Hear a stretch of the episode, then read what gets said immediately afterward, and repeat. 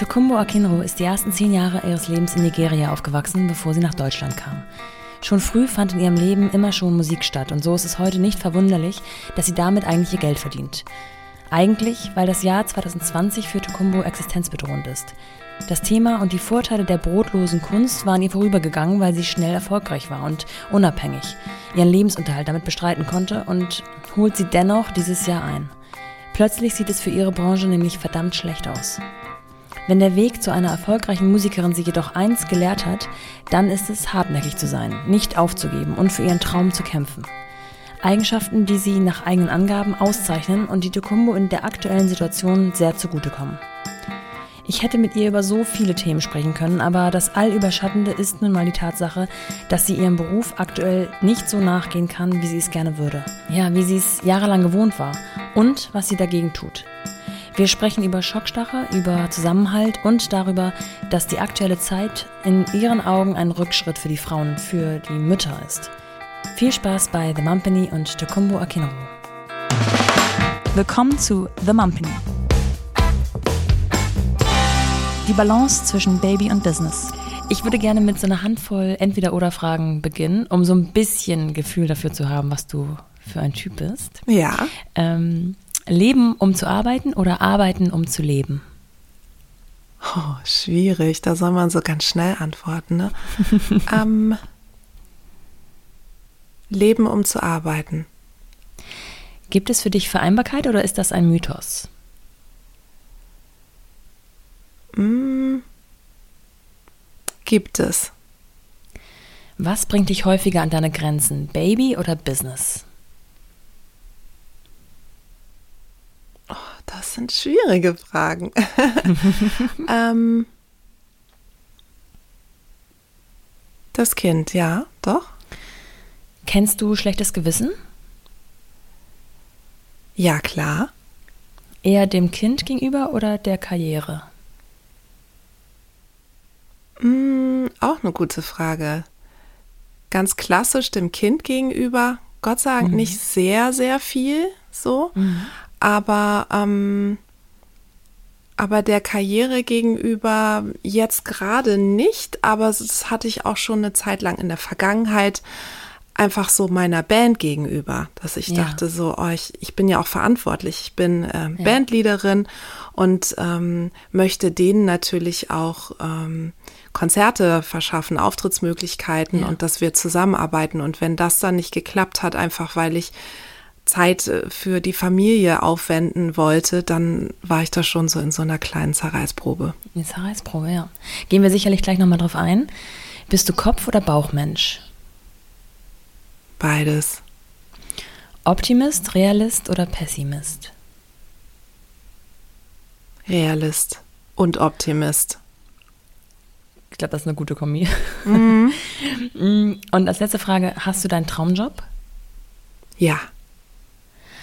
Dann würde ich da direkt einsteigen. ähm, ein deutliches Ja war zu hören. Du hast das große Privileg, ähm, dein Hobby, wobei wahrscheinlich Hobby trifft es gar nicht, deine Leidenschaft zum Beruf gemacht zu haben, weil du auch talentiert bist. Ich glaube, das ist die Grundvoraussetzung, warum man das machen kann. Ähm, du hast es eben schon angesprochen, du bist Bandleaderin, äh, Künstlerin ganz allgemein gesprochen. Vielleicht kannst du uns ein bisschen abholen, was machst du denn genau? Ja, ich bin Sängerin, ich bin Songwriterin. Ähm, ich äh, nenne meine Musik Folk Noir und ich habe eine Band, mit der ich eben unter normalen Umständen auf Tour bin und Alben produziere. Ähm, ich bin jetzt gerade dabei, mein drittes Soloalbum mit meiner recht neuen Band in Anführungsstrichen ähm, zu produzieren. Ich war nämlich 15 Jahre lang die Stimme von Talk Talk Talk. Das ist mhm. eine Jazzband gewesen. Wir waren international sehr aktiv und erfolgreich, haben tolle Awards verliehen bekommen. Äh, fünfmal den German Jazz Award und in Frankreich den Grand Prix SACEM. Das ist ein Award ja. der französischen Urheberrechtsgesellschaft, also der Entsprechung der GEMA und ähm, ja, sind einfach um die Welt getourt und 2013 haben wir dann unsere Band aufgelöst und sind getrennte Wege gegangen und seitdem bin ich eben mit meiner neuen Crew am Start und habe ähm, zwei, wie ich finde, sehr schöne Alben produziert. Zuletzt mein Album The Swan. Ähm, und damit sind wir eigentlich so unterwegs. Genau. Und mhm. haben auch damit sehr schöne Preise gewonnen. Ähm, zuletzt den International Acoustic Music Award als Best Female Artist. Da habe ich mich sehr gefreut, besonders so im Rückblick, weil das direkt vor Corona kam, war so diese mhm. Nachricht, oh wow, und so sollte eigentlich das Jahr starten das, ja. und mhm. weitergehen. Mhm. Und mein fast letztes Konzert vor dem Lockdown war mit der NDR Radiophilharmonie, also ein großes Orchesterkonzert vor 2500 Leuten und sich vorzustellen, dass das eigentlich in der Form sehr, sehr lange nicht mehr möglich sein wird, ähm, ja, gibt mir schon ein schweres Gefühl im Herzen. Ja, das glaube ich. Sind diese Awards und Auszeichnungen etwas, was auch motiviert oder ist das gar nicht so, so der Antreiber, sondern es zieht, würde einen als Künstler auch selber eigenständig sozusagen intrinsisch auf die Bühne ziehen? Ja, intrinsische Motivation ist natürlich immer dabei. Ähm, aber Awards sind einfach auch wichtig. Also die Anerkennung innerhalb der Industrie ist wichtig, weil das einfach Meilensteine sind, die einem wieder neue Türen öffnen, ganz einfach. Mhm. Und ähm, und natürlich auch mit wachsender Bekanntheit kann man wieder neue, neue Spielstätten erschließen und größere Festivals spielen. Und es wird einfach alles, es ist wie so eine Treppe, die man einfach hochgehen kann. Und ja. gleichzeitig ist da aber ganz unabhängig davon natürlich der, der Wunsch, ähm, wenn man eben auch Komponistin ist, eigene Kompositionen zu schreiben und eigene Songs zu schreiben, Texte zu schreiben, mit denen ähm, wo man mit dem Publikum in Verbindung treten kann und auch eine Identifikation schaffen kann. Und ähm, ja, das ist natürlich der, der größte Antriebsmotor. War das schon immer in dir? Also sind das so, so Wünsche eines kleinen Mädchens schon gewesen? Oder kam das so mit, also wenn man so an Traumberuf denkt und wenn man so kleine Kinder fragt, was willst du mal werden, dann ähm, hört man ja schon mal ab und zu Sängerin, ähm, ohne zu wissen, ob man dafür überhaupt Talent hat. Wie war das bei dir? Ja, also ich wusste gar nicht, dass es das als Beruf gibt, aber Musik war schon immer ganz wichtig in meinem Leben. Ich bin in Nigeria aufgewachsen, der Heimat meines Vaters. Meine Mutter ist ja Deutsche und ich kam ja. dann mit zehn nach Deutschland und in Nigeria gibt es ganz viele Feste, die, da findet immer Musik statt. Das war einfach ja. ein ganz, ganz, ganz großer Teil unseres Lebens. Aber auch in Deutschland. Meine äh, Familie mütterlicherseits, mein Onkel ist Tonmeister und war ganz lange in Brasilien und hat von dort dann ganz viel Musik mitgebracht. Also das war einfach immer ein Teil meines Lebens. Aber ich wusste so als kleines Kind eigentlich nicht, dass es das als Beruf so richtig gibt, sozusagen. Ja. Ähm, bis ich dann im Fernsehen mal die Jackson Five gesehen habe und da war ein kleiner Junge und ich dachte so, okay, wow, das können vielleicht sogar schon Kinder. Wie krass ist das denn? Und mhm. ähm, da habe ich ähm, zum ersten Mal so diesen Wunsch so gehabt. Und das hat aber dann auch wieder lange gedauert, weil ich dann später immer noch nicht wusste, dass das, dass man das zum Beispiel auch studieren kann. Besonders mhm. im Pop, Pop-Bereich so. Ähm, ich habe äh, gedacht, man kann vielleicht klassische Musik studieren und hatte auch über klassischen Gesang nachgedacht, aber das war jetzt nicht meine erste Leidenschaft, sage ich mal. Und ähm, und dann habe ich erfahren, dass man Jazz oder Popmusik auch studieren kann. Und damit war es dann für mich klar, das muss ja. ich machen. Und das hast du dann in Deutschland gemacht? Genau, genau. Ich habe dann in Hannover studiert, an der Hochschule für Musik und Theater. Sind da nur talentierte Musiker oder musikalische Menschen oder gibt es da auch welche, die sich einfach wahnsinnig für das Thema interessieren, aber selber eigentlich gar kein Talent haben? Also es gibt ja eine Aufnahmeprüfung und ähm, dementsprechend ja auch ein Komitee, das dann danach auswählt, ob, ne, ob, ob man dann das Talent hat. Und man hat ja auch, muss eine musikalische Vorbildung auch mitbringen. Man muss ja, ja. in dieser Eignungsprüfung muss man bestimmte Teile absolvieren. Das ist nicht wie eine Castingshow, dass man da einfach hingeht und einfach einen Song singt, sondern man muss auch ähm, Gehörbildung machen und ein bisschen Theorie mhm. und Klavier spielen und das muss man alles vorbereitet haben. Ja, okay. Und äh, insofern ist das schon natürlich eine Auswahl von den Menschen, die dieses Studium dann machen können. Und wer das dann allerdings weiter dann im Beruf verfolgen kann oder möchte, weil da kommt natürlich auch die psychische Komponente dazu. Es ist ein unheimlicher Druck in diesem Beruf. Ähm, Und das können auch nicht alle aushalten. Und ja. da gehen dann die Wege auch auseinander. Ne? Es gibt ganz viele, mhm. die das dann einfach nicht weitermachen oder dann merken, ich mache vielleicht dann doch Kulturpädagogik noch und, und gehe mehr so in diesen Bereich, als dass ich wirklich versuche, ähm, auf dem Markt zu bestehen. So, und letztlich ist es ein Business, so wie andere ähm, Bereiche auch. Das wollen viele nicht wahrhaben, aber es ist einfach mhm. so. Und dafür muss man auch ausgeschnitten sein, sage ich mal. Seid ihr darauf vorbereitet worden, auf diesen psychischen Druck, den du eben angesprochen hast? Nee, gar nicht. Also ähm, in der Zeit, äh, wo ich studiert habe, da, da war das noch nicht.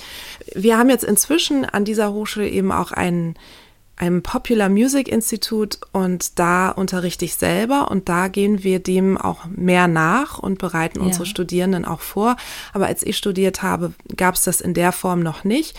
Und die Business-Seite war auch so ein bisschen vernachlässigt. Das fing so ein bisschen an, als ich aufgehört habe, dass dann ähm, ja Leute kamen aus der Industrie und so ein bisschen erzählt haben, wie das so ist. Aus einer Plattenfirma zum Beispiel kam jemand und hat ja.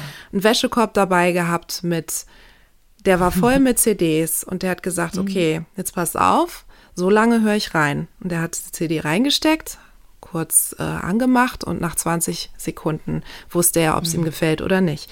Und das war mhm. natürlich auch so ein Eye-Opener, so, ach so, okay, ja, es sind einfach unheimlich viele, die ähm, sich bewerben wollen um, um so einen Platz in einer Plattenfirma und und das ist nicht so leicht. Ne? Und dann kam jemand mhm. von der Booking-Agentur, hat, hat ein bisschen erzählt, wie das ist mit Konzertbuchungen. Zu der Zeit hatte ich aber schon zwei Alben selber rausgebracht und auch schon Tourneen gebucht und so. Also ich war einfach sehr, ähm, schon immer sehr fleißig und rührig, sage ich mal. Und wir haben ja. innerhalb der Hochschule eben die Band gegründet, Talk Talk Talk.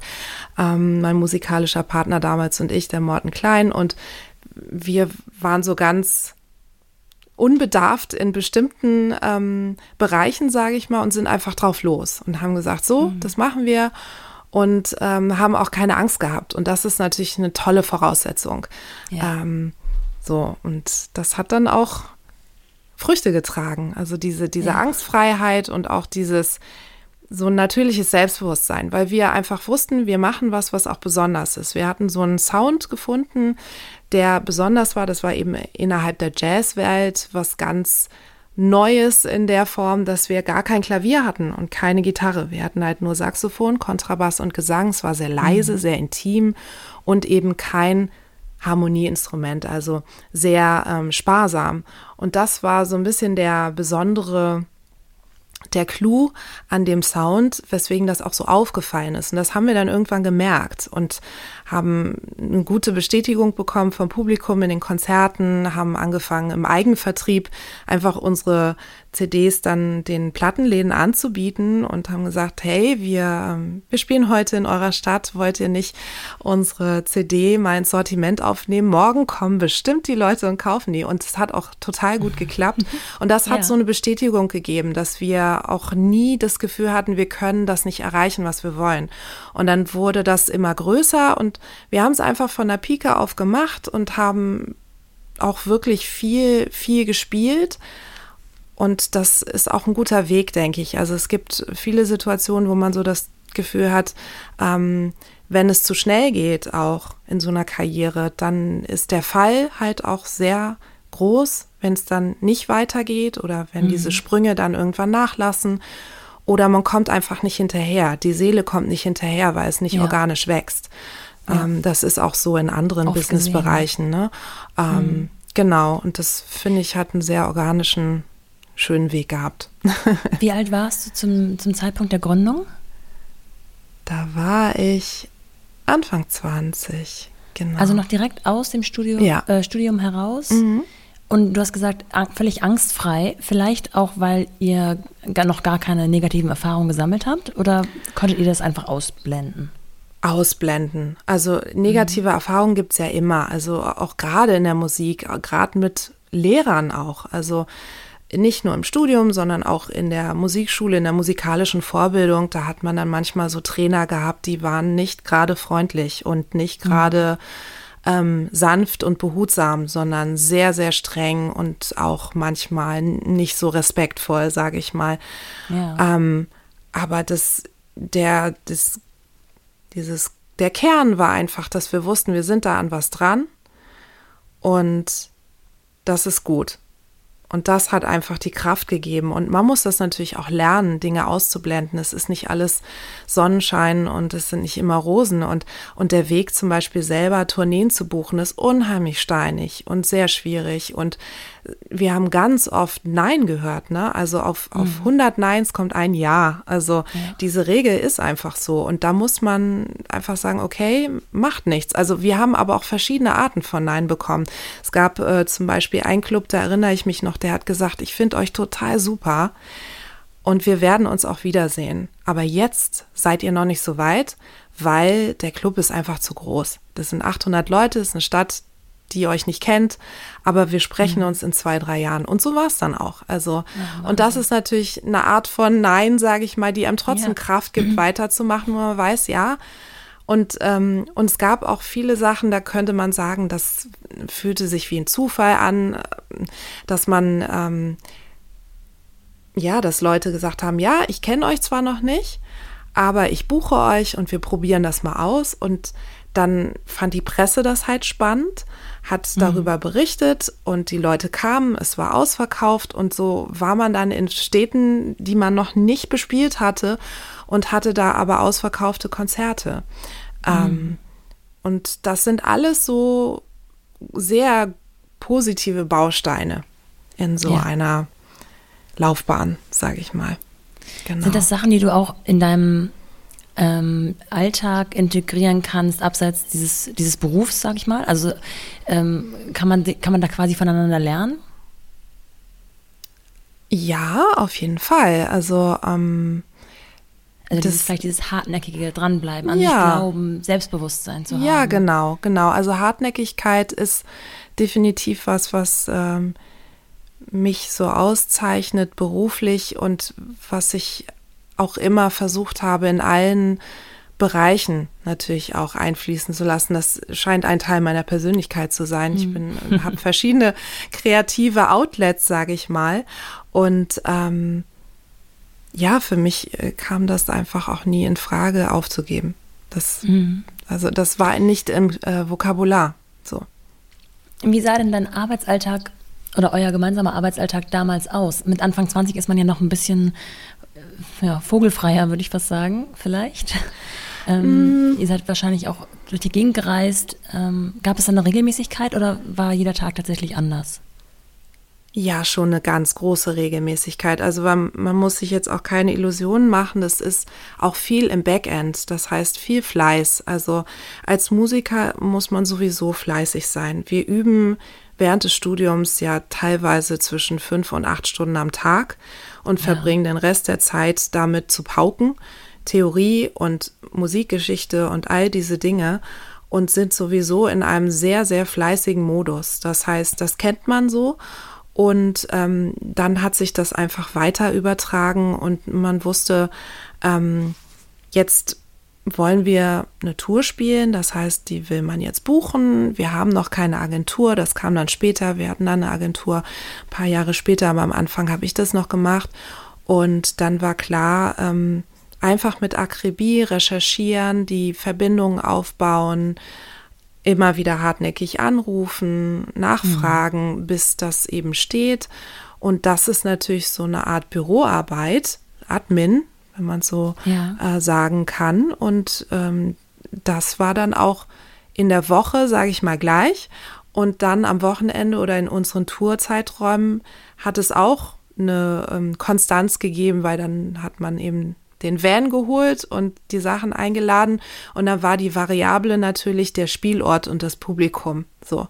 Aber man stellt ja. sich das vielleicht äh, so romantisch vor, dass das so ein Leben in den Tag hinein sei und ähm, dann kommen einem so die Ideen und dann schreibt man hier vielleicht mal ein mhm. Stück. So ist das einfach nicht, sondern auch die kreative Arbeit erfordert viel Disziplin und ähm, erfordert auch, dass man sich regelmäßig damit beschäftigt. Und auch in Zeiten, in denen ich viel administrative Arbeit habe, bemühe ich, bemühe ich mich, dass ich einfach ähm, wirklich immer auch Zeiten rausschneide aus meinem Tag, wo ich kreativ bin, wo ich schreibe, damit das eben, damit ich das nicht verlerne, in Anführungsstrichen. Da, man muss einfach auch mit dieser Kreativität in, in in einem Tanz bleiben, sage ich mal. Ähm, ganz lässt sich das nicht vermeiden, dass man auch mal Zeiten hat, wo das gar nicht stattfindet. Also wenn jetzt zum Beispiel ein neues Album rauskommt, dann ist man unheimlich viel mit der PR beschäftigt, mit der Vorbereitung, ja. vielleicht noch ein Crowdfunding vorweg und so weiter und so fort. Da geht das alles so nach außen, während die heiße Phase der Produktion ist sehr nach innen. Da ist man wirklich mit sich und ähm, sehr intensiv dran und das ist auch gut so, dass, dass man sich da dann auch ein bisschen abschotten kann, damit auch dieses ähm, dieses Pflänzchen der Kreativität gedeihen kann.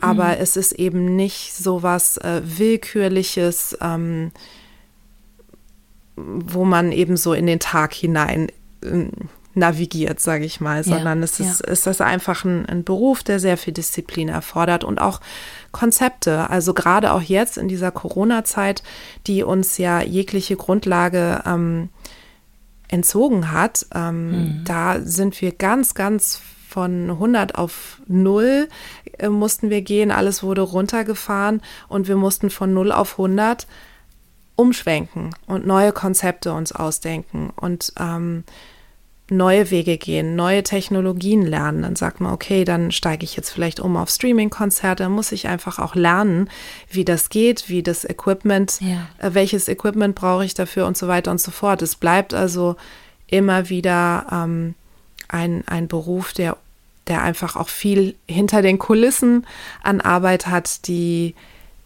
ja, die vielleicht nicht so vorstellbar sind. Und, ähm, und wenn man auf der Bühne ist, dann soll das ja auch so ein Geheimnis sein. Ne? Also das finde ich toll. Ja, das soll ein Zauber sein. Aber hinten, und das ist auch ganz egal, auf welchem Level man ist, das ist bei den Stars genauso. Die haben auch ganz viel an organisatorischen Dingen und Gedankendingen, die sie halt ähm, arbeiten müssen. So. Ja. Hast du, gab es so einen Moment, wo du äh, gemerkt hast, das ist wirklich ein Beruf, also damit kann ich meine Existenz bestreiten.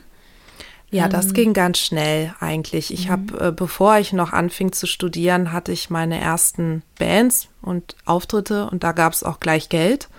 Und während ah, des ja. Studiums habe ich eben auch schon sehr viel Geld verdient, sodass wir eben selbst unsere ersten Platten finanziert haben. Und ähm, das hat mich auch sehr unabhängig gemacht. Da war ja. für mich auch so, ich liebe das Studium, ich möchte das fertig machen, aber ich brauche auch nicht unbedingt den Zuspruch. Das hat mich sehr frei gemacht, weil ich wusste, ich kann ja mein Geld verdienen und ich mache das ja. jetzt auch schon. Irgendwann müsste dann in dir der Wunsch nach Familie gereift sein. Oder ja. ich sag mal, die Gedanken wandeln sich vielleicht ein wenig und ähm, äh, man lässt es zumindest in seinem Kopf wahr werden oder möglich sein, dass das vielleicht auch äh, auf einen zukommt. Äh, wie war das bei dir?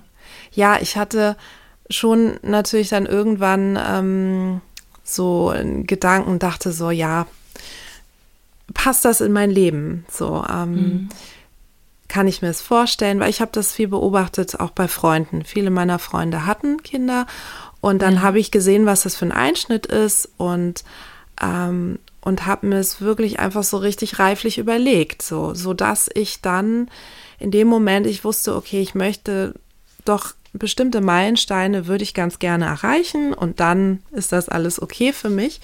Und dann war ich tatsächlich auch nicht, ähm, nicht überrascht, als es dann wirklich, also der Einschnitt dann so kam. Da war ich dann zunächst ja. nicht überrascht, was mich dann einfach eingeholt hat, auch eine Weile später. Das, das war, glaube ich, ein bisschen zeitversetzt. Ich höre das ganz oft bei frischen Müttern, sage ich mal, dass sie sich das alles leichter vorgestellt haben. Ich habe es mir alles noch viel schwerer vorgestellt, aber ja. ich habe gedacht, es wird leichter, schneller oder schneller, leichter.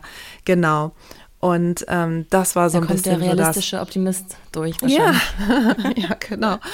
ähm, genau. Und dann ist das einfach so, ich glaube, was ich auch gar nicht eingeschätzt habe, war mich. Ich habe mhm. gedacht, weil ich mich ja so kannte als sehr, sehr ehrgeizig und sehr straight und sehr zielgerichtet, dachte ich, ja, Kind kommt, dann kommt das auch dann und dann sehr schnell in die Kita und dann ähm, mache ich das und dann geht es wieder sofort zurück auf Tour mit den 60 Konzerten im Jahr. Und was ich überhaupt nicht mir vorstellen konnte, war, dass ich das dann selber gar nicht wollte.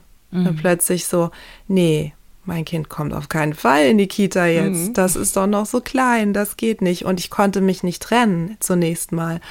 Und ähm, das fand ich total interessant. Und gleichzeitig war äh, aber auch ähm, ganz, ganz groß das Bedürfnis natürlich da, trotzdem meinen Beruf weiter auszuüben. Und was eben schön ist an diesem Beruf ist, dass man auch nicht dieses ganz oder gar nicht hat. Ne? Und ähm, das hat es dann auch so ein bisschen erfrischend gemacht, weil ich konnte alle paar Monate oder ich hatte mir das dann irgendwie, ich glaube, meinen ersten Auftritt hatte ich nach drei Monaten und ab da dann einmal im Monat. Und ich wusste, das, das schaffe ich, das kriege ich körperlich hin und, ähm, ja.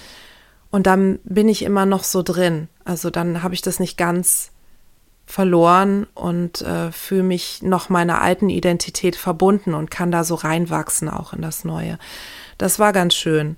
Ähm, dann kam der Wunsch, was ganz interessant war, ich habe äh, damit ja auch gar nicht gerechnet. Ich hatte mir wirklich dann auch ähm, vorgenommen, ich ziehe mich ja sehr zurück und ich mache eigentlich wenig.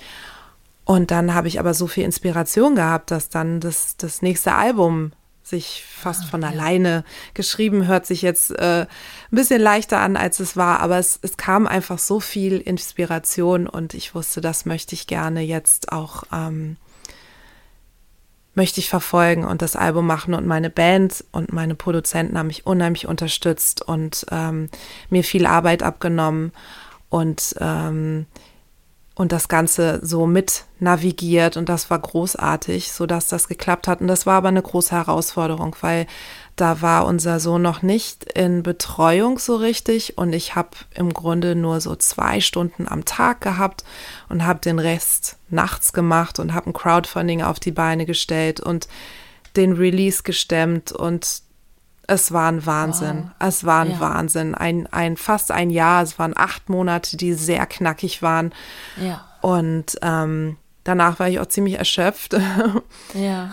So, aber es war, war trotzdem der richtige Move und ähm, die Platte ist genauso geworden, wie sie sein musste und wie es auch zu diesem Lebensabschnitt gepasst hat. Und ähm, ja, und jetzt bin ich eigentlich so ein bisschen wieder in so einer Situation durch Corona. Ich hatte mir ja. dieses Jahr ähm, auch schon so ausgemalt, was ich mache und wann ich eben mein neues Album schreibe und wann wir ins Studio gehen und wie das so gestaltet wird. Und dann ging das alles gar nicht mehr. Und dann haben wir ja diesen wahnsinnigen Betreuungsengpass gehabt. Und ja. da war ich wieder in dieser Situation, dass ich dachte, oh wow, jetzt habe ich keine Betreuung und, ähm, und möchte aber trotzdem auch äh, was schaffen und, und kann mhm. auch nicht, ähm, ja, bin jetzt einfach so meine, aus meinem, meinem Leben, so meinem professionellen Leben so enthoben worden, so ganz abrupt. Das äh, war natürlich schwierig auch.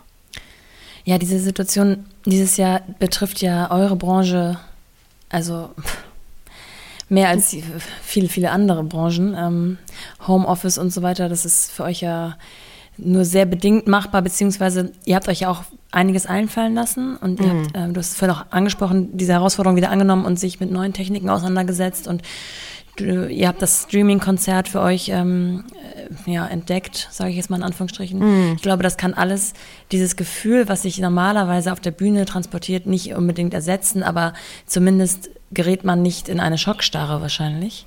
Ähm, zumal das er nicht nur eine Leidenschaft ist, der du nachgehst, sondern eben auch eine Existenz. Eben, und, genau. Ne, ja. Verbunden mit, mit Einkommen einfach. Ja, genau. Also das, das eine ist natürlich, dass man so das Publikum vermisst und ähm, diese Erlebnisse, auch das gemeinsame Musizieren mit, mit den eigenen Musikern, das ist auch mhm. ein ganz großer Faktor. Ähm, aber gleichzeitig ist es ja einfach der Beruf, der einem entzogen ja. ist und den man nicht mehr so ausüben kann. Und wie du sagst, die Existenz, die da dran hängt und ehe man sich jetzt ähm, dasselbe aufgebaut hat mit Streaming-Konzerten, äh, das ersetzt jetzt nicht eine Tournee von, ich sag mal, 20 bis 40 Konzerten, die ausfallen. Ja. Und, und, und auch ähm, dann war es ja so, zum Beispiel im Lockdown konnte man ja dann nicht so gut mit seinen Musikern ein Streaming-Konzert machen, sondern musste es alleine machen. Ja. Sprich, dieses, was ich anfangs auch angesprochen habe, dass ich mich verantwortlich fühle für mein Team, das, das konnte ich eben auch nicht mehr so erfüllen. Ne? Also, ähm, und das hat mir am Anfang sehr zu schaffen gemacht, dass ich dachte, wow, ich, ich habe denen ja eigentlich ne, äh, Konzerte äh, in Aussicht gestellt, beziehungsweise sie gebucht und die sind jetzt weg und ähm, die haben natürlich auch andere Projekte, äh, wo sie involviert sind und das ist alles so zusammengefallen, aber ich, ich fühle mich da einfach sehr verantwortlich und äh, das war so ein auch so ein Prozess zu sagen, so ich, ich kann da nun wirklich nichts dafür. So, das ist nee. einfach so. Mhm. Und ich bin ja eben auch betroffen und ich versuche Wege zu finden, gemeinsam für uns, aber auch für mich. Was kann ich machen, gerade in der Zeit, wo ich dann gar nicht Kontakt haben kann mit ihnen und so weiter. Und ähm, ja, also wir wissen einfach nicht, wie unsere Branche sich erholt, vor allen Dingen, was tatsächlich dann so übrig bleibt, weil viele kleine Clubs, die ähm, können das einfach nicht überleben. So, also wie ja. können sie die Pacht halten, wenn sie fast nicht auslasten dürfen. Wir versuchen natürlich neue Konzepte ins ähm, Leben zu rufen, dass wir sagen, okay, wir spielen jetzt zum Beispiel nicht ein Konzert an unserem Konzertabend, sondern wir spielen dann zwei kürzere Konzerte, einfach damit wir mehr Leute reinbringen können in den Club ähm, Ach, dann werden die Gäste quasi einmal ausgetauscht. Genau, genau. So ein bisschen ah, wie okay. in New York. In den Jazzclubs von New York ist das ja schon seit eh und je ja. gang und gäbe, dass, dass dann einfach die kaufen ein Set, ein Ticket für ein Set und dann müssen sie raus und kaufen sich entweder ein neues oder es kommen neue Leute. Ähm, und das ist eine Möglichkeit, weil ansonsten auch das für die Clubs nicht finanzierbar ist, die, ja. die Bands zu finanzieren. Und die Bands können natürlich auch nicht sagen, okay, ähm, jetzt kommt keiner oder es kommen weniger Leute, ich verzichte jetzt auf die Hälfte meiner Gage, weil wovon sollen wir dann leben? Also ja, das funktioniert ja. alles nicht so richtig und es ähm, nicht, nicht ganz durchdacht, auch was jetzt so die Hilfestellung von der Politik angeht. Da brauchen wir tatsächlich nochmal Anpassungen an, an bestimmte Formate auch. Also es gibt zum mhm. Beispiel ganz viele Jazzclubs, die können einfach diese Sanierung auch nicht vornehmen, allein schon, weil sie kein Fenster haben und man kann da nicht lüften. Ah, ja. Das heißt, das, das funktioniert nicht. Und ähm, so hat so jede, jeder Bereich in der Kette hat wirklich große Probleme und muss, muss da irgendwie gucken. Und was viele einfach auch ein bisschen unterschätzen, ist oder einfach nicht wissen, weil jetzt über den Sommer hat man auch so dieses schöne Gefühl gehabt, oh, es geht jetzt wieder los, es gibt ja hier und da Konzerte und man sieht das so, die Künstler blühen so ein bisschen wieder auf, aber ähm, es ist einfach so, wenn der Sommer vorbei ist, dann ist das Ganze wieder vorbei. Und dann fängt ja. der Winter an und das wird nochmal erstens ein, ein, halbes Jahr, wo, wo, uns ganz viele Sachen jetzt schon abgesagt wurden. Ich habe jetzt schon eine Tournee schon zum zweiten Mal verschoben und mhm. hoffe, dass sie jetzt im nächsten Frühjahr stattfindet. Ähm, ähm, und ja, und dann ist natürlich die Problematik, dass alles, was jetzt verschoben wird, blockiert natürlich für Neubuchungen. Ja. Das ja. heißt also, so oder so haben wir einfach dieses Loch, was ähm, da ist. Und aber auf deine Frage nochmal zu kommen, diese Schockstarre, da sind natürlich die Leute ganz unterschiedlich mit umgegangen. Für manche war das bestimmt einfach erstmal so dieser Moment, oh, was machen wir jetzt? Ähm, wir haben ja zwei befreundete Kollegen und ich haben ähm, eine Initiative ins Leben gerufen, Airplay for Artists, ja. genau um dem entgegenzuwirken und um auch sehr proaktiv zu sein, sehr, sehr konstruktiv zu sein. Und das ist eine Initiative, in der wir in einem offenen Brief alle Radiostationen darum bitten, dass sie in dieser Zeit der Auftrittsverbote, da waren es noch tatsächlich die Verbote, ähm, mhm. Musik, mehr Musik spielen von unabhängigen Künstlerinnen und Künstlern. Und ähm, es sind 85 unterzeichnende Künstler bisher dabei und wir hoffen, es werden noch mehr. Wir sammeln weiter.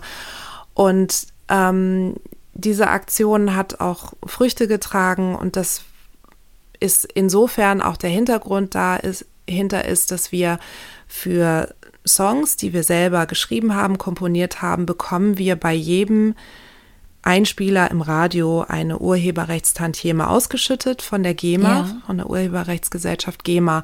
Und das ist also so ein ganz konkreter, eine ganz konkrete Hilfestellung, die die Radiostationen einfach leisten können in dieser Zeit. Und das ist so der Hin Gedanke dahinter.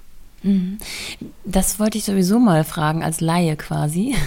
Ähm, sind diese Tantiemen wie werden die gestaffelt? Sind die, ist das ein einheitlicher Betrag oder ist das in Abhängigkeit von ja, Größe des Künstlers oder ähm, Zeitpunkt des, der, der, der, der Sendung oder?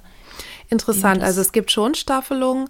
dass, ähm, also generell kann man sagen, dass im Fernsehen gesendete Musik bekommt nochmal mehr Ne, ist halt ein ja. höherer Prozentsatz als dann im, im Radio und es kommt auch auf den Sender an. Also es gibt da verschiedene Faktoren, die da mit einfließen. Zum Beispiel Musik, die auf Kultursendern läuft, so wie Deutschlandfunk Kultur oder so. Mhm. Die, die haben einen höheren Koeffizienten. Das heißt, da wird der Sender dafür belohnt, dass er eine größere Vielfalt abbildet. Ähm, während dann ein Mainstream-Sender, der pro Tag vielleicht nur 100 Songs spielt und die halt immer wieder in dieser hohen Rotation, ja. dem wird ein niedrigerer Koeffizient zugeordnet. Und ähm, da gibt es also Staffelungen, aber es hat jetzt nichts mit Bekanntheitsgrad des Künstlers oder der Künstlerin zu tun und auch nicht mit der Tages- oder Nachtzeit. Okay. Hm. Und konntet ihr schon feststellen, dass sich Radiosender ähm, da bereit erklären, mit, mitzuhelfen? Ja, wir haben viele Solidaritätsbekundungen gehabt und das ist ganz unterschiedlich auch gewesen. Wir haben eine, einmal die freien und Lokalradios gehabt, die sehr schnell und flexibel darauf eingehen konnten oder die sich auch davon haben inspirieren lassen und die haben ihre eigenen lokalen Künstler dann gefeatured ähm, und Sendungen gemacht. Und im Kulturradio ist es sowieso eben so, dass sie eine breitere Vielfalt abbilden und die sind sehr auf dieses Thema auch eingegangen und haben auch aus diesem, ich sag mal, äh, Künstlerpool dann auch viel gespielt. Beim Mainstream-Radio haben wir auch Gespräche geführt und zum Teil sind auch ein paar aus unserem Pool da reingeraten, aber da ist ein bisschen der Widerstand größer, muss man leider sagen, weil da immer wieder die Argumentation herrscht, dass ähm, das Publikum einfach so ähm, zu konservativ ist und nichts mhm. Neues erträgt und man dem das eigentlich nicht zumuten kann.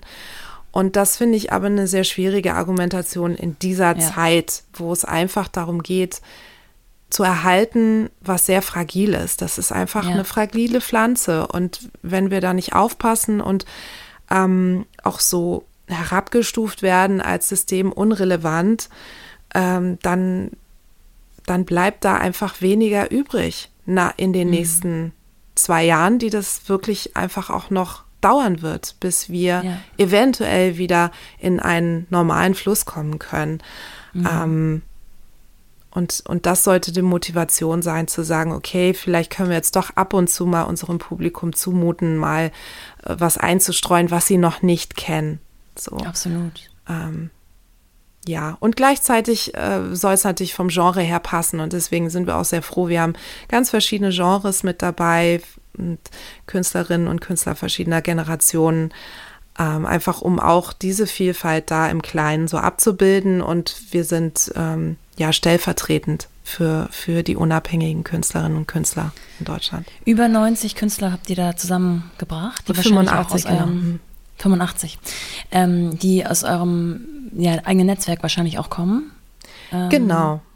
Genau, also das hat sich so weitergetragen. Wir haben ja, das erste Mal sind wir ähm, Anfang April rausgekommen und sind da an die Öffentlichkeit getreten und ähm, waren da 45 und dann das nächste Mal Anfang Mai, weil da hat sich eben schon abgezeichnet. Am Anfang hatten wir halt gab es diese Ansage, okay, es wird so zwei, drei Monate dauern und das war schon sehr viel Zeit, ne, wenn man sich vorstellt, wie viele Konzerte da stattfinden können. Und nach wenigen Wochen hat sich herausgestellt, die, die Großveranstaltungen werden mindestens noch bis August nicht stattfinden können und man hat schon Absagen bekommen für den Herbst. Da haben wir gesagt, wir müssen gleich nachlegen und haben dann die nächsten, äh, sind mit den nächsten 40 Künstlern rausgekommen und darunter mhm. sind dann Künstler wie Stoppock, Purple Schulz, Jon Fleming Olsen, Christina Lux, ja. Ähm, ja, viele Künstler, die man kennt aus dem Independent-Bereich, sage ich mal, aber auch Newcomer sind dabei und, und alles dazwischen. Mhm.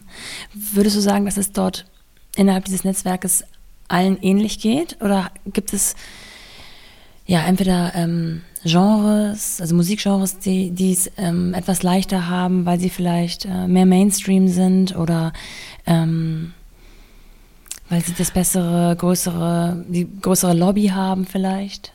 Also was die unabhängigen Künstler angeht, da sind wir wirklich tatsächlich schon so in einem Boot, weil mhm. da ist es auch tatsächlich so, je größer dann die Konzertorte sind, desto schwieriger zum Teil. Ja. Ne? Also weil dann klar ist, ähm, da sind dann einfach so viele Menschen, die da wären und das funktioniert nicht.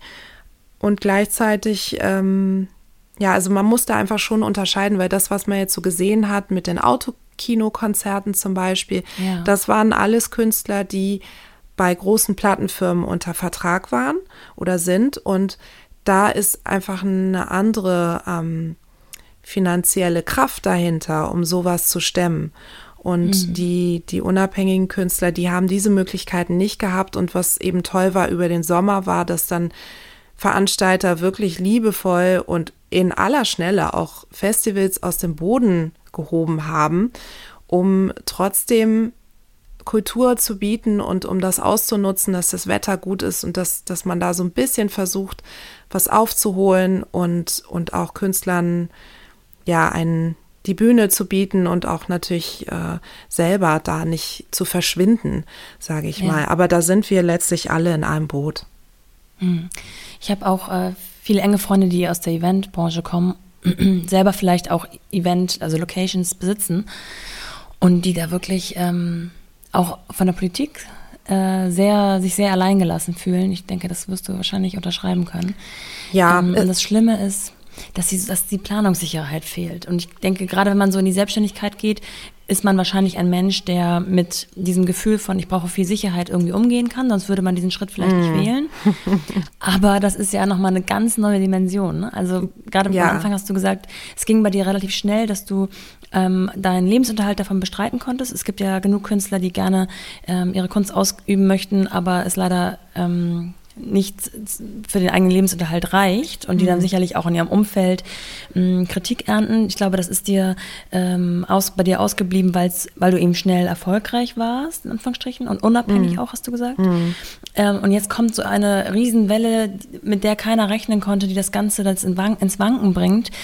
Ähm, das ist natürlich planungssicherheitstechnisch eine Vollkatastrophe. Ja, genau. Also, weil das, das übersteigt wirklich eben diesen, also grundsätzlichen Optimismus auch, den man haben muss, ja. um, um selbstständig zu sein.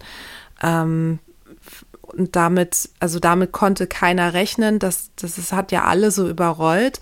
Ähm, und es gibt ja auch einfach immer mal wieder so die Argumentation, ja, was ist mit dem Notgroschen? Aber der Notgroschen ist ja so standardmäßig sowas, was man so für drei Monate anlegt und nicht für zwei Jahre. So. Und ja. äh, was problematisch ist, ist, dass wir ja durch die Selbstständigkeit dann ja auch eben unsere ja, Rente dann ja auch versuchen, selbstständig anzulegen.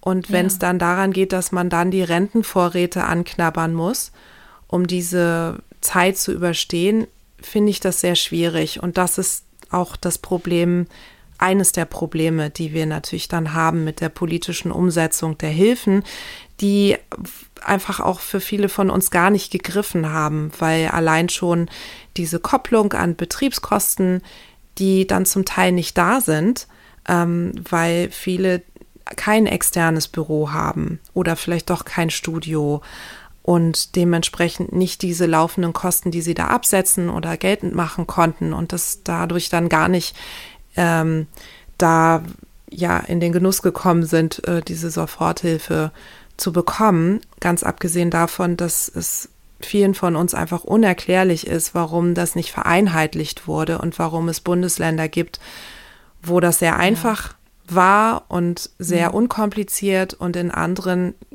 gar nicht, gar nichts funktioniert hat. Dann auch die Stipendien sind in manchen Ländern, gibt es da ganz viele ähm, Programme und, und in anderen Bundesländern gar nicht oder die sind dann an so merkwürdige ähm, ja, Bedingungen geknüpft, die, wo man denkt, so, also so viel ist das Geld jetzt auch nicht, dass ich so einen Aufwand betreiben muss, um, um da äh, diese, diese Projektförderung zu bekommen. Das, das ist alles so ein bisschen schwierig. Und wie du sagst, ist natürlich dann diese Planungssicherheit ist einfach nicht da, ist gar nicht da mhm. und damit so zurechtzukommen, das ist natürlich auch eine, eine große Herausforderung und ähm, da weiter, das ist so, äh, so abgedroschen dieses Wort auch klingt, aber es ist wirklich Mindset-Arbeit dann ähm, mhm. Ja, sozusagen, wie kann ich realistisch sein, was kann ich realistisch tun und gleichzeitig bleibe ich einfach bei dem, was mich auch auszeichnet. Ich bin jemand, der optimistisch ist und ich weiß, es gibt Wege, ähm, aber das darf einem, diese, diese ganze Unsicherheit, die darf einem natürlich nicht die Sicht versperren, dass man ja, ähm, ja aus Angst dann gar nichts mehr sehen kann, zum Beispiel. Ja, ja. ja. Und, Oder nichts mehr entwickeln kann. Apropos Mindset, ist es ja auch so ein wahnsinniger Unterschied, ob man hart arbeitet und dann hinten raus hier und da mal, wie es bei euch war, einen Award verliehen bekommt oder ob man hart arbeitet, um einfach gegen Windmühlen zu kämpfen. Ähm, also ich denke mal, dass du nicht ähm, zu denen gehörtest, die am Anfang gesagt haben, oh, jetzt haben wir ja so viel Zeit, jetzt können wir ja mal ein bisschen ähm, ja, Texte schreiben oder Konzepte entwickeln, sondern man hat ja sowieso den, den Workload, den man hat, den Mental Load, den man so im Alltag hat mhm. und muss jetzt noch sich was on top überlegen, irgendwelche Konzepte, um vielleicht das Ganze zu bewältigen. Äh, wie bist du da vorgegangen? Hast du da irgendwie besondere Strategien gehabt für dich, um auch wieder Kraft zu schöpfen aus dem Ganzen oder ähm, schwebt irgendwie ja. gefühlt immer so eine dunkle Wolke über euch? Ja, also es ist gar nicht so ein Entweder-Oder, aber es ist natürlich, also wie du sagst, das eine ist, das sind verschiedene Themen, die du jetzt gerade angesprochen hast. Also ja. zum einen habe ich natürlich dieses große Projekt gehabt, Airplay for Artists, das war ein sehr großes Pro Projekt, die ähm, Künstlerinnen zusammenzubringen, das Ganze zu verwalten, dann aufzubereiten, mhm. die Marketingkampagne dafür zu entwickeln und dann auch äh, zu publizieren. Das heißt, äh, da war jetzt dann für mich persönlich auch gar keine Zeit, ähm, jetzt gemütlich Texte zu schreiben oder sowas ja. oder Songs zu schreiben, weil ich das als Priorität gesehen habe, weil ich gedacht habe, ähm, wir können einfach nur als Gruppe viel erreichen und deswegen ist das jetzt meine Priorität und da stecke ich jetzt mhm. einfach meine Energie rein. Und gleichzeitig, klar, als, als Mutter ist da einfach diese ganze Care-Arbeit, die dann auch noch dazugekommen ist und eben ähm, der Betreuungsengpass, dieses von 100 auf 0 zurückgefahren werden.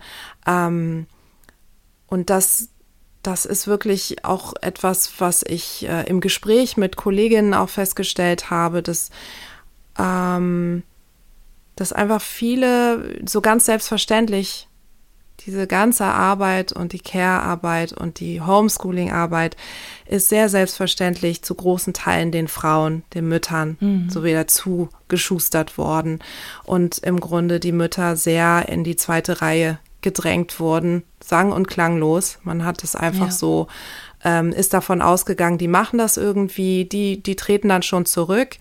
Und allein schon, ähm, wenn man jetzt so eine Konstellation hat in einer auch Partnerschaft, wo beide arbeiten, der eine ist vielleicht fest und die andere Person ist flexibel, das, das macht es nicht einfach. Also, und ich will sagen, wenn dann das zum Beispiel so ist, dass die Arbeitsstelle vom Mann erwartet, dass er zwar Homeoffice macht, aber ganz normal zur Verfügung steht, ähm, mhm. wie sonst, dann, dann ist diesem, also diesem Umstand, dass man ja sich kümmern muss, und diese Verantwortung hat in der Familie, ähm, wird einfach nicht Rechnung getragen. Und das hat sich so, wie ich beobachtet habe, einfach so gesamtgesellschaftlich ausgebreitet. So, und da ja. sind wir sehr rückschrittlich geworden. Das ist einfach ein ganz großer Rück Rückschritt stattgefunden für die Frauen.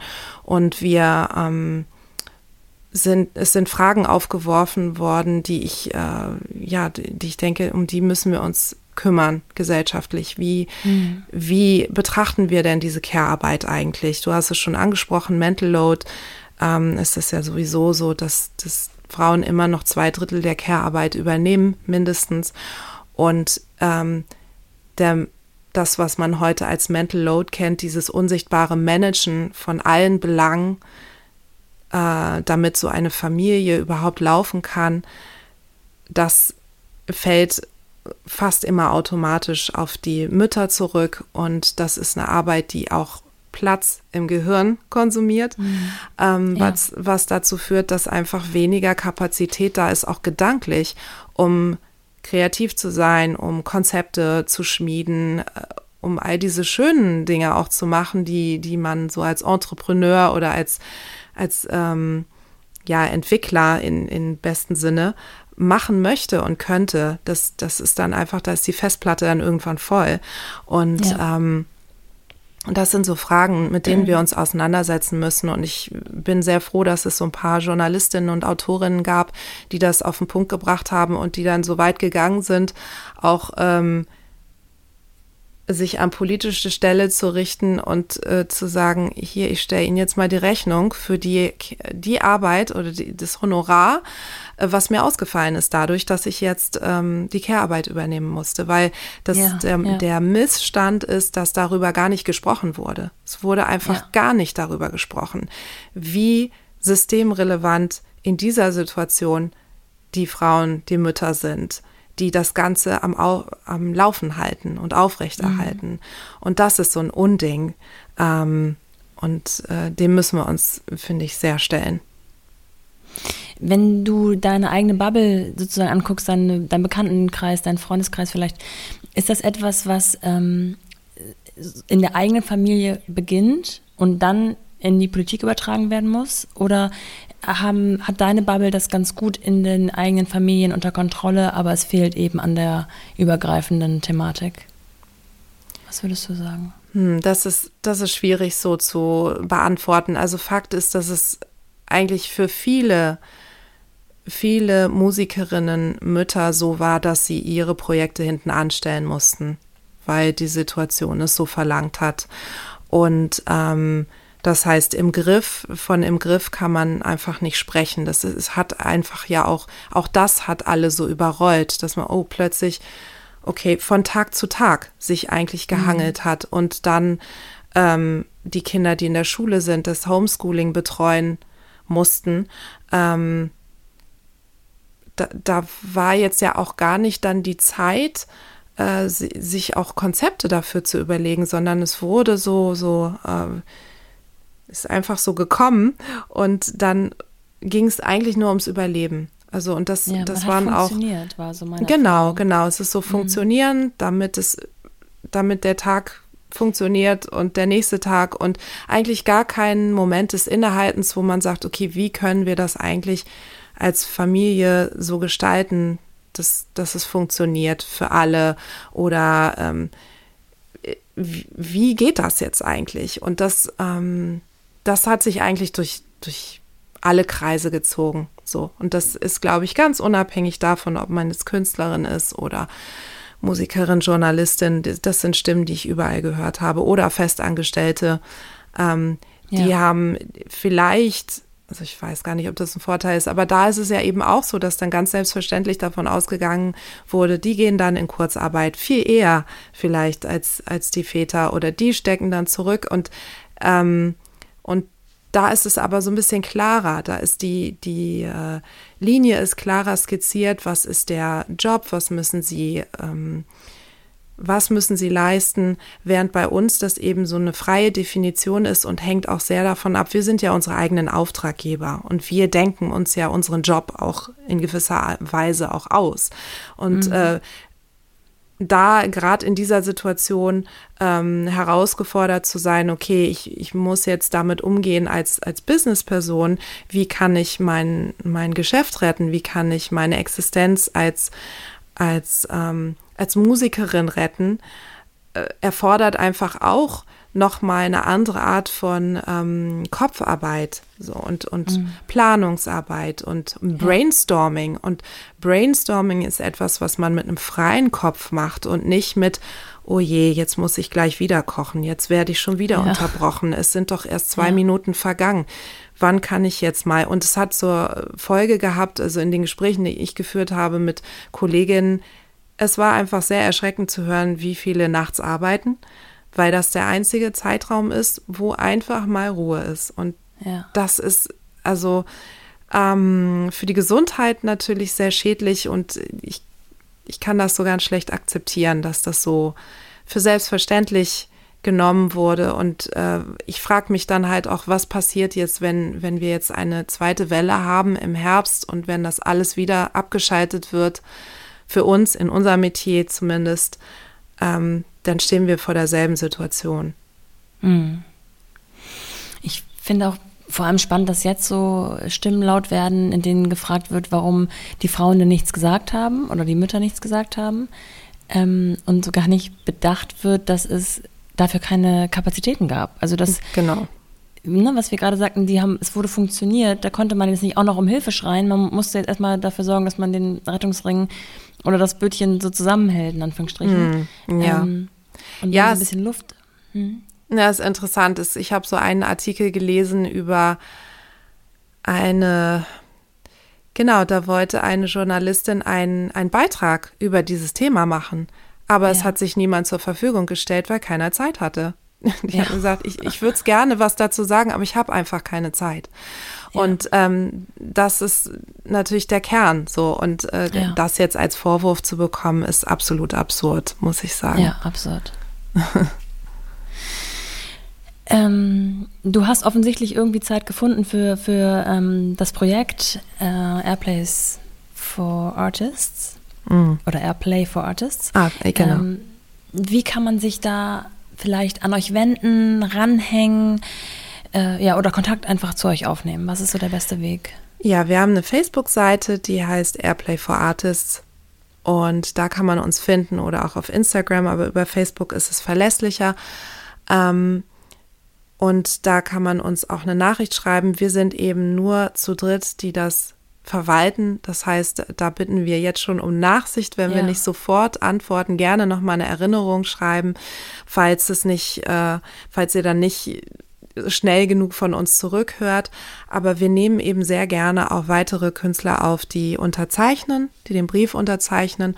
Und wenn wir da eine ja eine größere Gruppe wieder zusammengetragen haben, dann setzen wir den geballt unter den Brief und äh, machen da auch noch mal eine Spotify Playlist mit den neuen Künstlern. Und ja, also da seid ihr natürlich herzlich eingeladen. Super. Gibt es ähm, so ein kleines Licht am Ende des Tunnels? Hast du so, ja, also schwebt dir immer noch im absoluten dunkel oder gibt es da irgendwas, woher, worauf ihr hinarbeitet aktuell? Ja, also ich arbeite hin auf die nächste Tour, die hoffentlich normal neu buchbar ist ab 2022. Das ist ja. mein Licht am Ende des Tunnels. Und, ähm, und aber auch, es gibt tatsächlich auch Lämpchen und Glühwürmchen auf dem Weg jetzt. denn was eben ganz schön ist, ist der Zusammenhalt, der ähm, in der Musiker-Community stattfindet und auch sehr ähm, enge Freundschaften, die stattfinden und die sich entwickelt haben, gerade über diese Zeit, weil, weil das sehr wichtig ist, auch im Austausch zu sein ähm, mit mit anderen Künstlerinnen und Künstlern, die in der gleichen Situation sind, weil es einfach sehr belastend ist und da einfach in solchen auch Partnerschaften zu gehen und zu sagen, hey, wir unterstützen uns, wir wir machen so eine Art Check-in, sowas gibt es ja auch in anderen Branchen, so Buddy-Teams oder Mastermind-Teams oder sowas. Das haben mhm. wir eben auch in, in unserer Community zum Teil und dann ähm, ja, äh, befruchten wir uns auch mit neuen Ideen, was, wie wir das angehen können und was wir machen können und äh, geben uns Feedback und unterstützen uns und das, das ist so wie so eine schöne Lichterkette auf dem Weg. Ja, und natürlich, also äh, ich freue mich natürlich, mein Album aufzunehmen und daran arbeite ich ja in, in den ähm, Zeitfenstern, die mir möglich sind. Und ich freue mich sehr, sehr, sehr wieder mit meiner Band ins Studio zu gehen und freue mich, diese Musik dann auch wieder in die Welt hinauszutragen. Ja. Wenn du ähm, davon sprichst, ein Album aufzunehmen, dann, äh, dann schafft man sich dafür ja nicht am Tag anderthalb Stunden frei und geht dann mal ins Studio, sondern man hat ja wahrscheinlich den besseren Flow, nehme ich jetzt mal so an, wenn man ähm, losgehen kann und kein Zeitfenster hat. Oder? Ist, ist es vom mm. Kopf her eine andere Einstellung? Ja, also realistisch ist das einfach nicht. Also die, die, dass man jetzt, ähm, warte mal eben. Kurz gucken. Genau. Also es ist nicht realistisch, dass man sich eine Klausurzeit nimmt und sagt, ah, ich, ich fahre jetzt nach Dänemark in ein Häuschen und dann schließe ich mich ein und dann schreibe ich meine Songs. Das ist einfach mit Familie nicht zu realisieren und ja. einfach im, im Alltag als erwachsener Musiker, sage ich mal, ist das nicht ganz so einfach zu realisieren. Das heißt, man muss sich auch genau so wie mit allen anderen Dingen kleine Fenster aus in, in seinem Wochenplan auch einplanen. Und das ist dann die Kreativzeit. Und das ist eben, hat viel mit Disziplin zu tun, dass man sagt, so, das, das ist meine Zeit, in der ich mich damit beschäftige. Und dann, wenn es ans wirkliche Aufnehmen geht, da machen wir uns natürlich, ähm, ja, geben wir dann zwei, drei Tage oder so, treffen wir uns und ähm, fangen dann mal an und dann gehen wir wieder ins Studio, lassen das vielleicht so ein bisschen sacken und dann gehen wir wieder und treffen uns. Da müssen wir natürlich dann auch ähm, Zeitfenster aus, äh, ja, dafür auswählen und festlegen, weil jeder hat halt eben auch zu tun. Meine meine Band hat auch zu tun, die haben dann auch Studios und arbeiten für andere Leute und das ist also nicht so, dass man so frei schwebt und, äh, und dann passiert das irgendwie wie aus heiterem Himmel, sondern wir müssen uns natürlich da zusammenfinden und dann ad hoc auf Kommando kreativ sein. Aber das ja. haben wir ja trainiert. Das ist unser Beruf. Ne? Ah, okay. Ähm, das ist das heißt, halt eine romantische Vorstellung, dass das ja. so alles so, aber das ist unser Beruf, Songs zu schreiben und auch ad hoc. So. Das heißt, es kann schon mal sein, dass der ähm, private Alltag vielleicht stressig war, das Kind krank ist, schlecht geschlafen hat, du schlecht geschlafen hast oder oder oder. Und dann gehst du aber tatsächlich zur Arbeit und äh, schaltest das aus und ähm, bist dann eben die Künstlerin und nicht, äh, nicht auch die, die Person, die zu Hause vielleicht gerade Stress hatte. Ja, im besten Falle. Also dann, wenn, wenn ich dann wirklich abfahre von zu Hause, dann, dann dann ist das meine Zeit. Dann ist das ja meine Me-Zeit, ähm, die ich da verbringen kann. Und ich, ich weiß, äh, ja, der Vater ist da fürs Kind oder die Oma kommt oder so, ne? Und dann kann ich das auch mhm. einfach hinter mir lassen. Wenn jetzt mein Kind sehr krank wäre, dann, dann würde das natürlich nicht gehen. Aber wenn es ja, jetzt natürlich. einfach mal was ganz Normales ist, dann ähm, ja, dann gehe ich los. Und das ist, sind die Inseln, das sind ja, ähm, wie ich ja eben eingangs schon sagte, viel, ein Großteil der Arbeit ist eben auch nicht kreativ, sondern hat viel mit Organisation zu tun, mit Backend, mit PR, mit allem Möglichen, Logistik und so weiter. Ähm, und das sind die wunderbaren Inseln, die wir haben, wenn wir ins Studio gehen, wenn wir zusammen Songs schreiben, wenn wir auf Tour gehen und diese Momente genieße ich auch in vollen Zügen. Mhm. Dann hoffe ich, dass diese Momente wieder zunehmen und äh, du diese Zeit, die du mit dir und deinem Kopf verbringst, nicht in solche Projekte stecken musst, um eure Existenz zu retten, in Anführungsstrichen. ähm, kann man euch irgendwie auf andere Art und Weise helfen? Hm, wenn man ja. nicht gerade selber im Radio arbeitet, sondern als Privatperson? Ja, tatsächlich. Also jetzt ist natürlich die, die beste Zeit, Künstlerinnen und Künstler zu unterstützen, indem man zum Beispiel Alben kauft. Ähm, mhm. CDs kauft, wenn man noch einen Spieler hat, wenn man zum Beispiel im Auto noch einen CD-Spieler hat, Alben kaufen oder auch jetzt schon mal die Weihnachtsgeschenke ähm, bedenken, die ja anstehen ja. und äh, Musik verschenken ist wirklich eine, eine, nicht nur schön für den, den man beschenkt, sondern in dieser Situation tatsächlich natürlich auch für diejenigen, die sie produziert haben. Und, ähm, und wenn es keine Musik ist, dann vielleicht Merch. Also viele Künstler haben ja einen Merch-Shop und verkaufen alles Mögliche von T-Shirts bis Cappies und sonst was. Und das ist eine super Möglichkeit, Künstler zu unterstützen. Ähm, was auch eine tolle Möglichkeit ist, ist, sich einzutragen in den Newsletter, weil man dann nämlich zum Beispiel mitbekommt, wenn zum Beispiel ein Crowdfunding stattfindet, ein neues Projekt stattfindet und dann kann man aktiv unterstützen oder teilen. Ne? Also ähm, wer, es ist im Grunde für, für jeden Geldbeutel was dabei. Wenn man jetzt sagt, ich habe ich hab keine Möglichkeit oder ich höre keine Musik, ähm, dann zumindest die Posts zum Beispiel teilen. Folgt uns in unseren sozialen Netzwerken und teilt unsere ja. Posts und ähm, wenn ihr eher Streamer seid, dann hört sehr, sehr, sehr gerne und streamt unsere Musik und tut die in eure Playlisten. Und ähm, was vielleicht manchen auch nicht bewusst ist, ist, dass eine ähm, Mitgliedschaft bei bei Spotify eine bezahlte Mitgliedschaft, die bezahlt einfach mehr an uns. Wir bekommen ja pro Stream etwa 0,0 hm. 0,03 Cent, also ist wirklich sehr, sehr wenig so. Das heißt, äh, damit sich das übersetzt in ein, in ein paar Euros, muss viel, viel, viel gestreamt werden. Wir können die Zeit nicht zurückdrehen und es ist alles super, wie es ist, aber gleichzeitig ähm, einfach so ein paar kleine Fingerzeige, wenn ihr Lust habt, abonniert unsere Kanäle auch auf YouTube, dann kriegt ihr immer mit, wenn es ein neues Video gibt und immer schön teilen. Das ist so die Hauptsache. Okay, sehr gut. Ähm, vielen Dank für die Einblicke, die ich auch als Laie mal so ein bisschen in das Musikbusiness gewonnen habe. ähm, und vielen Dank für deine Zeit. Sehr gerne. Danke für die Einladung. Ich werde auf jeden Fall alles teilen, was ich von dir sehe. Sehr gerne. Tschüss. Tschüss. Wenn ihr mehr von und über Tokumbo hören möchtet, dann kann ich euch als allererstes natürlich ihre Musik ans Herz legen. Ansonsten findet ihr sie natürlich auf Instagram unter Tokumbo Music, auf YouTube, auf Spotify, auf Deezer und so weiter und so fort. Ihre Website lautet www.tokumbomusic.com und weil ich selber so ein großer Fan von Tokumbos Musik geworden bin, entlasse ich euch jetzt mit dem Song Somersault von Tokumbo Akinro. Viel Spaß!